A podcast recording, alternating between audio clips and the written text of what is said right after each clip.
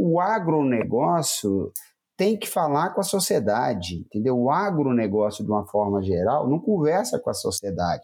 Nós somos vítimas de, de, de, de, péssimas informações, né? Vou falar aqui bem popularmente aqui, porque as pessoas é, não entendem. A gente, você vê qual o entendimento do agronegócio. A CNA está fazendo um trabalho muito legal agora, uma pesquisa para saber como são dados, é, é, como é visto o agronegócio dentro do colégio.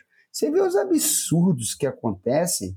Quer dizer, nós somos inimigos da natureza, nós somos inimigos é, dos animais. Quer dizer, são coisas assim absurdas que, que, que eu acho que está havendo, a gente está começando a despertar é, nós na Associação Brasileira, a gente sempre se preocupou muito em tentar sair da casinha ali, entende? Porque falar para nós mesmos, não adianta, eu vou falar para você, você é um craque nisso aí, sabe mais do que eu, entende? É, se você for, é, você sai aqui, você vai no vizinho, você vai no, no, no, mercado, as pessoas já não começam a entender aquilo que você falou. Pô, cheguei no táxi, o cara fala, não, eu não vou comer, isso faz mal, entende?